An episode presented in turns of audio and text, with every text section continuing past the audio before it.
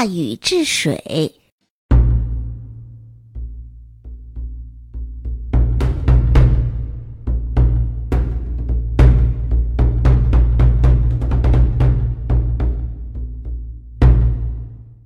很久很久以前，人间河水泛滥，天神鲧偷了祖父天帝的宝物息壤去平息洪水。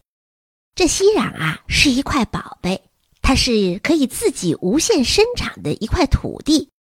神仙们就是用宝物息壤去平息洪水的。试想一下，哪里泛滥了洪水，丢下一块息壤，让土地迅速的生长起来，这样。就可以堵住泛滥的洪水了。然而这个方式啊，并不奏效。他用息壤治水治了很久，然而越堵水越大，大地上的洪水继续的肆虐，这使天帝非常非常的生气。于是呀，他收回了自己的宝物息壤，并且把鲧抓了起来，在羽山将他处死。鲧去世了，但是他一直执着的治水事业并没有结束。可以说，鲧的心中是还有很多很多的遗憾的，所以鲧被杀死之后，一直就躺在那里，三年尸体都不腐烂。听说了这个消息，天帝非常非常的吃惊，于是呀，他派天神带来一把叫做无刀的宝刀，去羽山观察一下，看看到底发生了什么事情。说起这无刀啊，也是宝贝。古代的时候，人们都认为。吴地这里出产的刀是最为最为锋利的。这件事情啊，在于淼淼播讲的吴地系列故事当中，曾经专门说过。关于铸刀铸剑人的故事也非常非常的多，比如干将莫邪的故事。这些呀，你可以收听于淼淼播讲的吴地系列故事，全部都能够了解清楚。我们接下来呢，还是去看看大禹治水的故事。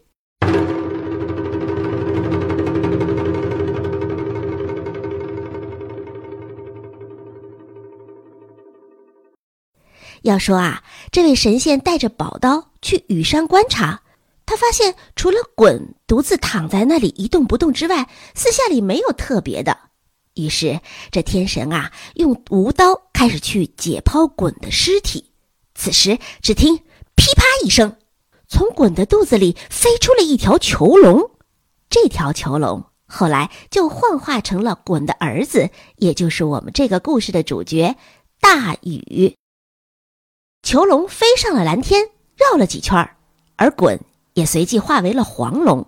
黄龙飞到相对较低的地方，对着囚龙点了三下，好像就是在说：“我的事业由你来继承，你接着好好的干，把治水大业完成掉。这件事情就托付给你了。”说完，那黄龙便跳入了羽山的深渊，从此再也没有出现。看来。志向未圆的鲧把自己的遗愿交给了自己的儿子，治水大业将由大禹继续的执行下去。这件事情啊，很快就传到了天帝的耳朵里。天帝知道自己杀死了鲧，所以非常担心大禹将会为父报仇。然而，大禹才没有想这么多呢，他的心中。一心想着父亲交给自己的使命，他要继续自己父亲的遗愿，要完成治水的任务。他来求见天帝，跟天帝表明自己将去完成父亲的遗志，下界治水。所以他也想借那息壤宝贝一用。天帝一看大禹并没有复仇的心思，于是不仅把那宝贝息壤借给了他，还特别派天神应龙来帮助大禹治水。大禹不慌不忙地来到了人间，他向那泛滥的洪水当中丢出了一块息壤。息壤丢下去之后，很快地膨胀成陆地。然而，相比起肆虐的洪水来说，土地生长的速度还是太慢了。于是，大禹抓上一大把息壤向水中投去，他希望能够有更多的土地生长出来。的确，息壤落入水中，成片的陆地浮现了出来。那些因为大水躲在山洞里的百姓们也纷纷走出洞来，他们向着大禹和天上的应龙招手欢呼，大家实在是开心极了。然而谁知道，水患治理之后，惹怒了水神共工。共工亲自作战，带着洪水再度席卷而来。他掀起巨浪，淹向四面八方。中原土地上泛滥着洪水，洪水一路向东，一直淹到了当时的空桑一带，也就是现在的山东曲阜。这可是关系百姓生计的大事儿啊！四方的神仙都应邀而来，众鸟之神伯夷，众林之神乌木游，掌管天条天律的天神同律，掌管时辰的天神庚辰。他们都按时到达了茅山，就连天上的夔龙、应龙也瞒着天帝来参加了会议。所有的神仙当中，只有防风氏他姗姗来迟。大禹当众责备他，而防风氏哪把大禹放在眼里。他认为大禹不过是刚刚从天而降的一个小神仙罢了，治水稍稍有一些成绩就自我感觉良好。于是他不把大禹放在眼里，大摇大摆的，完全不理睬大禹。大禹大怒，当场杀死了防风氏。在场的各位神仙看到大禹执法严明，一个个都表示敬畏，表示愿意听从命令，大家一起合力对付共工。刚才我们说了，众神开会的地方叫茅山，也就是在茅山，大禹杀掉了防风氏。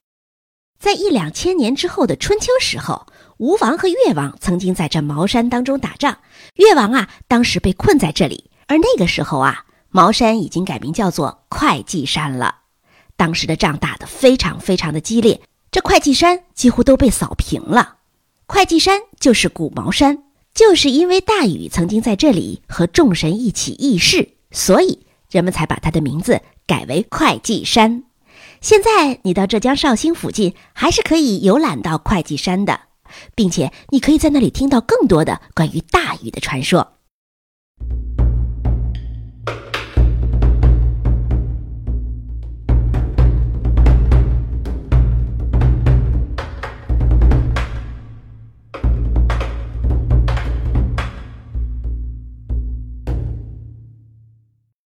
禹和众神商量好计策之后，禹率领着众神来战共工。共工虽然聚集了无数的水怪迎战，但是他毕竟不是诸神的对手，一交锋便被打得落花流水，败下阵来。共工不敢恋战，掉头就跑。余下的水怪死的死，伤的伤。这一战，大禹大获全胜，打败了共工。禹送别了天下群神，继续开始到处治水。哪里水深，他便用息壤填平它。先让头多了，隆起来。据说后来就形成了四方大山。长时间的治水，多年的观察，禹发现单用堵塞的办法治不好水，还是应该用疏导的方法引流，让河水流向大海。于是他叫应龙用尾巴画地，自己呢则带领着百姓沿着应龙尾巴划过的地方开凿河道，一点一点的把洪水引向大河。大海当中去，这样慢慢的，大家的日子也就稳定了下来。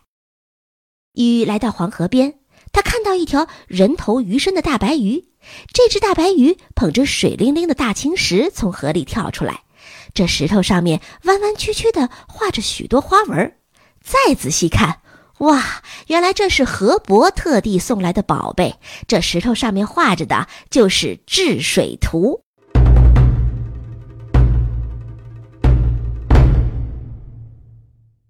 啊，现在不用应龙再俯在空中观察，再用尾巴画治水的方向了。只要看着河伯送来的治水图，就可以知道河流的走向，就知道应该如何把拥堵的洪水引向大海了。禹带着大青石，沿着滔滔的黄河来查看水势。他来到了现在山西和陕西交界处的龙门山。在这里，黄河的水流被大山挡住，流不过去了。巨大的水流撞击到山壁上，发出轰轰轰的鸣响。水撞到山壁之后反弹回来，开始向上游继续流淌，将上游的孟门山淹没了。看着汹涌的水势，大禹心里清楚，要让黄河水畅流无阻，只有把这座龙门山劈开。这是一座山呐，怎么才能把它劈开呢？大禹率着众神开始开凿龙门山，开来开去就是开不通。在山里转转，大家发现了一个很深很大的岩洞。于是禹便叫大家在外面等着，自己走到洞当中去一探究竟。这洞非常非常的深，也非常非常的黑。走在其中，洞内还时不时的发出轰轰轰的轰响。大禹心中一点都不惧怕，他大步向前走。突然，他的眼前出现了一个亮晶晶的东西。大禹向着那亮光走了过去。走近一看，原来这是一条头上生着角、嘴里衔着夜明珠的大黑蛇。大黑蛇扭头看见了大禹，便向前爬行。爬了几步，再回头看看大禹，那意思好像说：“跟我来，跟我来。”大禹跟着这大蛇一路向前，路越走越宽，四下里也渐渐的亮了起来。最后，他们来到了一座大殿，只见殿堂当中坐着人首蛇身的一位大神。大禹明白了，他连忙上前鞠躬行礼说：“您就是华胥氏的儿子伏羲吧？”大神看着大禹，点点头。这华胥氏，我们一定要多多介绍一下。她可以说是我们中国上古时期华胥国的女首领，她也是伏羲和女娲的母亲，一般人们称她为人祖。她是我们中华文明的本源和母体，也被中华民族尊为始祖母。相传，她曾经踩到雷神的脚印。改印受孕，于是生下了女娲和伏羲。接下来，女娲和伏羲又继续传嗣到了炎帝和黄帝，从而就形成了中华民族。他带着人们寻找适合生存的地方，足迹遍布黄河流域，创造了中国的渔猎和农耕文化，也开创了中华文明史。要知道，华夏和中华当中的“华”字，全部源于华胥。那么他的儿子伏羲也是一个非常了不起的角色，他是华夏民族的人文先史三皇之一。据说他根据天地万物的变化，发明和创造了占卜八卦，创造了文字，结束了结绳记事的历史。他接着又教会大家结绳为网，用网来捕鸟、打猎。他还是我们民族中医药的鼻祖。他还发明了色，创作了曲子。关于他的传说很多很多。现在大蛇引导着大禹来见到了伏羲氏，这说明伏羲氏有宝贝或者是有好的经验要告诉大禹。伏羲送给大禹一只一尺二寸长的玉简，他要大禹用这个玉简留着治水的时候丈量天地。哇，这真是一件雪中送炭的事情。禹非常非常的感激。禹走出洞之后，就用伏羲氏给的玉简丈量了龙门山的山势高低。很快，他就制定出了开凿龙门山切实可行的方案。大家一起努力，运用神力，开始劈山。大家同时用劲，只听“哗”的一声巨响，那龙门山一下子被劈成了两半儿。被围堵了很久的黄河水也咆哮着从狭小的龙门直泻千里。现在你还可以去山西到龙门山去看看那黄河之水穿流而过的景象。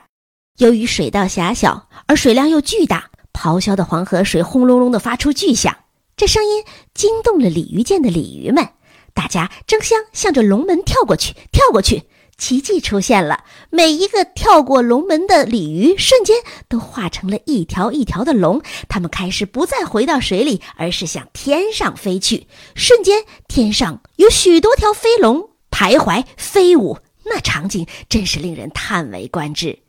禹看着在天空当中的飞龙，他知道。飞龙愿意留下来和应龙一起随着自己治水，于是他便命令这些飞龙把黄河之水迅速的导向下游，用疏导的方式让它奔得更快更远。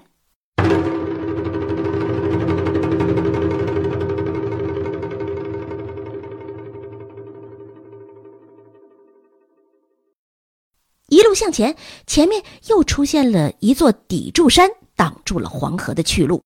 这砥柱山就在河南陕县东北山门峡的黄河中间，它就像是一块大大的石柱一样站在黄河的急流当中，所以呀，人们也就叫它砥柱。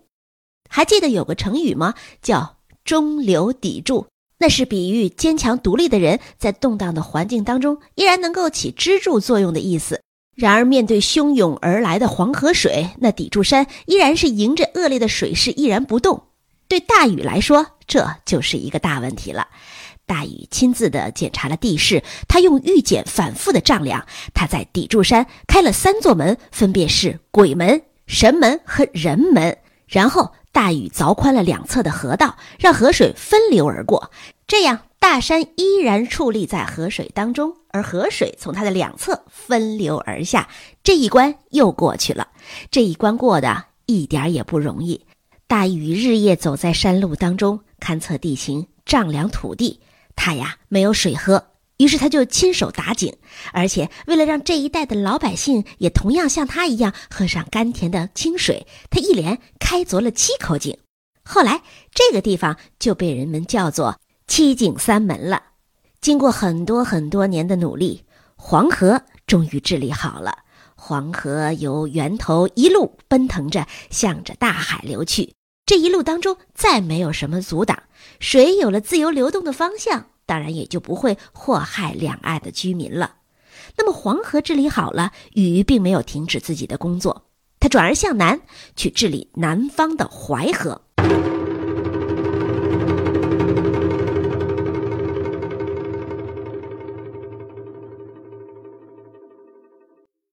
大禹走到桐柏山这里，还没有站稳，只见前方是狂风大作，滚石雷动，滔天巨浪，人们一个个被刮的是晕头转向，睁不开眼睛。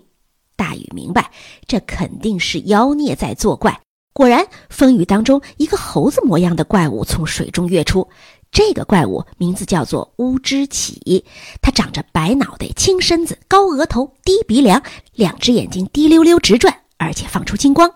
他的脖子向前一伸，就有几百尺长，身子像九头象那么大。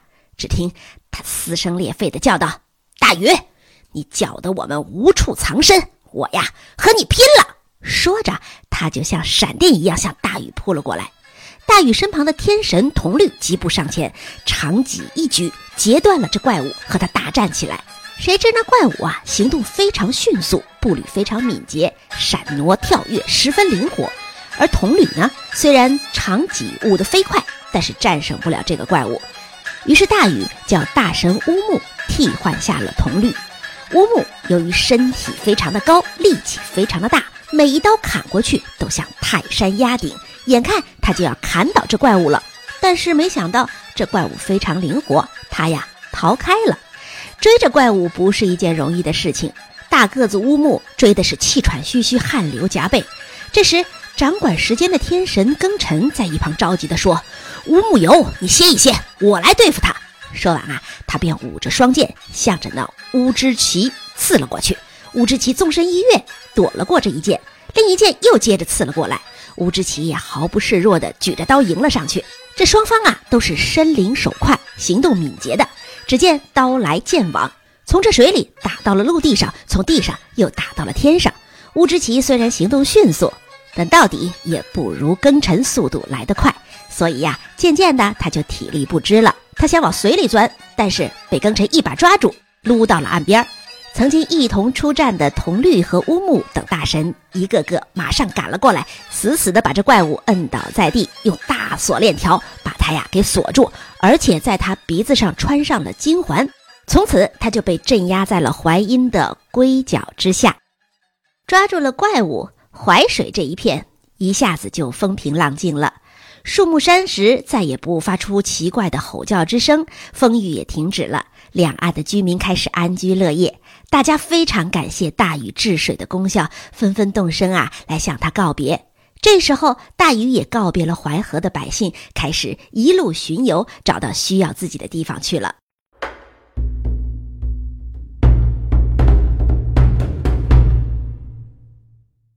大禹巡查到了长江流域，沿着长江上游，他一路的向上，他开始视察巴山蜀水的情况。只见长江水在这里是在狭小的山谷当中来回穿梭曲折的迂回向前，不能够直接的向东畅游。按照大禹的理念，一定要用疏通的办法把水引向大海。于是啊，他要开始做引水的工作。他计划呀，让群龙去开山辟路，让长江水可以滚滚的流向东海。就在群龙们认真工作的时候，有一条神龙啊开了小差，他在开山的过程当中开错了方向，这下子可好。滚滚的长江水就沿着这条错开的峡道直冲向前，急流冲击，整个峡谷都震荡着轰轰轰的鸣响，真是让人感觉到惊心动魄呀！出了这样的错，大禹是又惊又恼，他连忙带着诸神赶来补救，他把这条不负责任的蠢龙就地斩杀了。大禹严明执法，用这样子的方式，也警告所有参与治水的人员一定要专心于自己的工作。至今啊，在三峡的巫峡当中还保留着错开峡和斩龙台的古迹。如果你有机会到那去玩，一定记得不要错过，因为到那儿导游们也会为你讲述这一段历史的。很快，长江就在大禹的疏通之下，由着巴蜀之地，在峡谷当中穿流直下，一直奔流到了东海。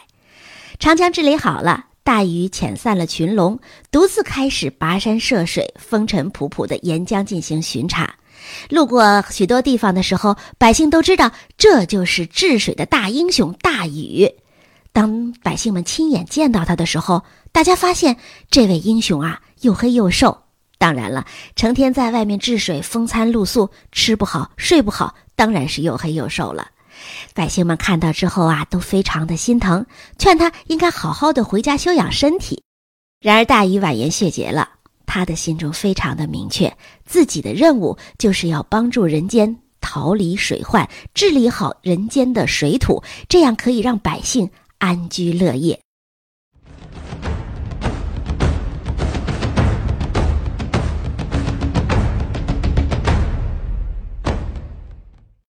在大禹三十岁那年，他来到了涂山。涂山在浙江的绍兴县的西北，在这里，他看到了一幅奇景。在他的眼前，有一只有九条尾巴的狐狸在向他摆舞。这时候，大禹想起了一首民谣，民谣当中说：“谁见了九尾狐，谁就可以做皇帝；谁娶了涂山的女儿，谁的家道就会兴旺。”大禹心想。难道这是叫我在这里成家的预兆吗？果然，在涂山这个地方啊，有一个女子叫女娇。大禹一见到她，就觉得这个姑娘很合自己的心意，于是他决定要娶她作为自己的妻子。然而就在这个时候，南方传来汛情，传来灾祸的消息。大禹坐不住了，他一定要到南方去视察一下灾情。女娇知道之后。也对大禹产生了爱慕之情，他经常到涂山南边的小山上去眺望大禹，每次呢都是失望而归。他多么希望大禹能早点回来，但是每次他都看不到大禹的身影。他凄凉的在山中唱道：“后人兮后人兮意思的就是说，等候的人啊，时间已经那么长长久久了。据说这就是南国最早的一首歌曲呢。终于，几年之后，大禹从南方回到了涂山，他和女娇在台山这个地方结了婚，那真是一段幸福的日子。婚后三天，大禹便把女娇送到了他的老家太行山西边的安邑，这里就是我们所知道的禹都。安顿好自己的妻子之后，大禹转身又到别的地方去治理洪水了。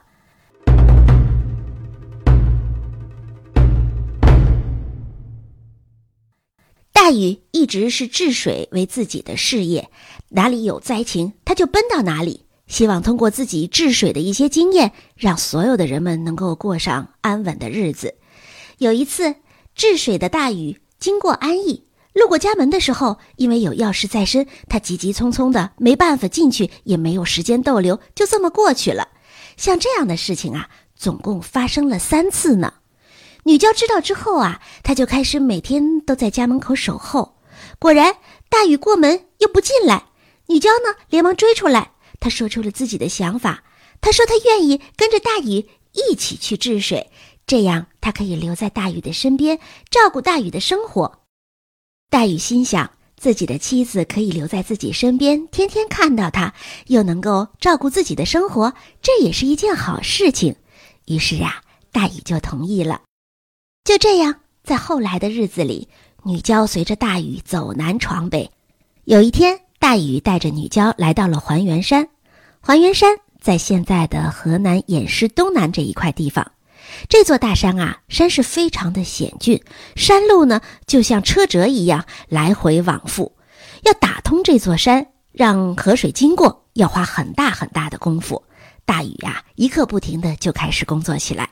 大禹在山脚底下找了一个地方，他让女娇在这里歇下来做饭，自己呢则背上工具，开始上山打洞，为开凿水道而努力了。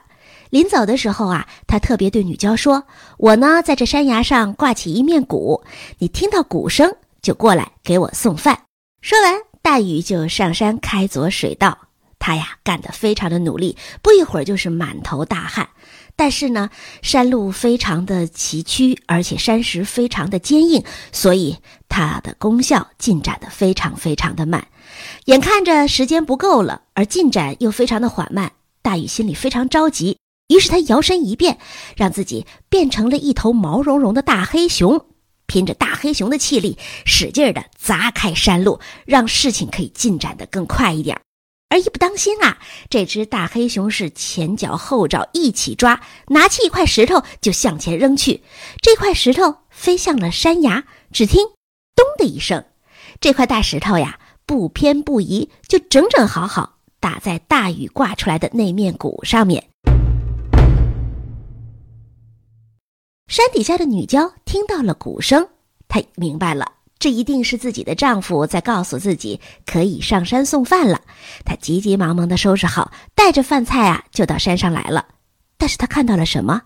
她没有看到辛苦工作的丈夫的身影，她看到的是一只大黑熊正在埋头猛干。大禹完全不知道去哪儿了，女娇吓坏了，她不由得惊叫了一声。手里的饭菜呀，也全部的都洒落到了地上。大禹呢，看到了自己的妻子，急于想说明情况，而他又忘记自己现在的样子完全是一只大黑熊，所以呀，他一想解释，这女娇吓得就拼命直跑。于是大家看到的场景是，女娇在前面狂奔。身后一只巨大的黑熊在后面追逐，这情景啊实在是太吓人了。女娇是一路的跑，一路的跑，跑到了嵩山，也就是现在河南登封县的山脚下。她实在是跑不动了，太累了，心里又非常非常的害怕。她想在树后躲一躲，回头一看，那大黑熊还是紧追不放。女娇这时候已经无路可走了，一急之下，竟然。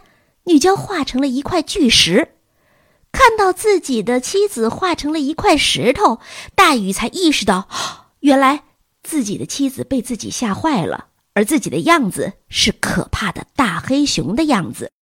大禹赶快的恢复到了原形，他跑到女娇变的石头面前，向她诉说了刚才的误会。但是，女娇这会儿再也开不了口了，她已经变成了一个人形的石头。大禹非常伤心，他伤心的对女娇说：“是我害了你，我不能给你带来舒适的生活，让你跟着我一路辛苦，最后我还吓到了你。但是，你能不能念在夫妻一场的份上，把儿子给我呀？”大禹的话刚说完，这石头突然就裂开了一条缝，从石头里蹦出了一个孩子，这个孩子就是大禹的儿子。他的名字叫做启。经过了十几年的努力，禹初步平息了各地的洪水。他的儿子也在父亲身边一天天的长大。在中原的洪水得到控制之后，禹决定要周游九州万国进行考察游历。那么他对自己的儿子说：“你还是留在中原，和百姓一起种田，一起生活，过安稳的日子。我游历过后，要好几年才回来。”到时候，父亲可以给你带来各方百姓的生活情况的介绍呢。禹出发了，他首先来到了东方的扶桑，那里是太阳出来的地方。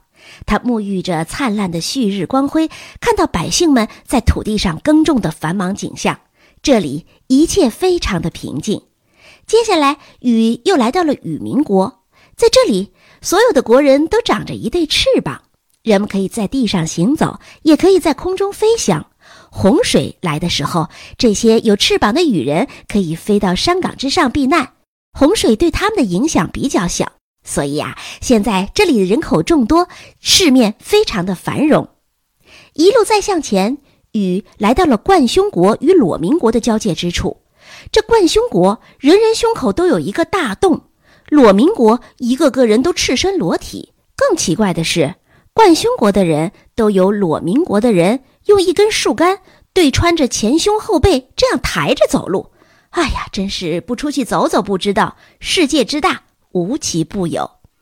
禹接下来又去了西方，在这里到达了巫山，他远远的看见了炎帝的小女儿瑶姬，瑶姬的灵魂在这里兴风降雨。大禹心想，现在正是需要雨露滋润万物的时候。哎呀，炎帝的小女儿所带来的这雨，真真是及时雨呀！接着，大禹又转向北海地区。他走过了齐种国和吴常国，见到所有的地方都消除了水患，人们生活的非常好。大禹的心里呀，非常的高兴。各地都走遍了，说明各地的水患都已经平息了。大禹觉得自己的任务也算是完成了，于是他回到天庭，向天帝报告了自己治水的经过，并且把天帝赐予自己的息壤交还给天帝。天帝非常的高兴，他特别给大禹赐了一块名字叫做圆规的上方下圆的黑色玉石，作为对于他治水的嘉奖。向天帝交代完了工作情况之后，大禹呀又回到了人间，向人间的皇帝舜报告自己治水的情况。舜听了之后非常的感动，他对大禹说：“我呀已经老了，我这个位子，这个大王的位子就让给你吧。”你一直在为百姓做好事儿，百姓也热爱你，所以啊，我希望你今后继续为天下的百姓多办好事儿，多办好事儿啊！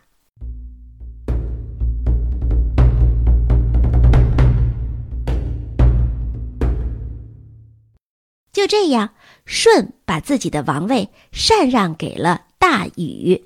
由于大禹为各地的百姓治水，深得民心。再加上他游历各地，各地的百姓也非常非常的了解他，大家都非常的拥戴大禹成为自己的王。大禹推辞不得，于是啊，便继承了王位。群臣上朝向他祝贺，大禹呢，则鼓励大家一定要同心协力，把国家治理好，让所有的人们可以安居乐业。九州万国的诸侯知道大禹做了天子，大家也纷纷携带了礼物前来朝贺。每个国家呢，都贡献了铜铁之类的金属，这金属多的一时啊是堆积如山。最后呢，大禹便命令人们把这些铜铁金属铸成了九个大鼎。大鼎铸成之后，每一个大鼎呀要用九万个人才能拉得动，可以想象这大鼎到底有多么巨大了。全国各地的百姓都来帮忙，大家分别把九个鼎列到了进山的脚下。九个闪闪发光的大鼎上面画着九州万国的妖魔鬼怪的图像，好让百姓们一看就知道这大禹是怎么除妖除魔的。而这九个宝鼎呢，也是大禹治水的功绩的象征。我们后代的人尊称禹为大禹，大家千百年来口口相传大禹治水的故事，几千年过去了。中华民族的每一个子孙都从大禹治水的故事当中不断的汲取着他的力量。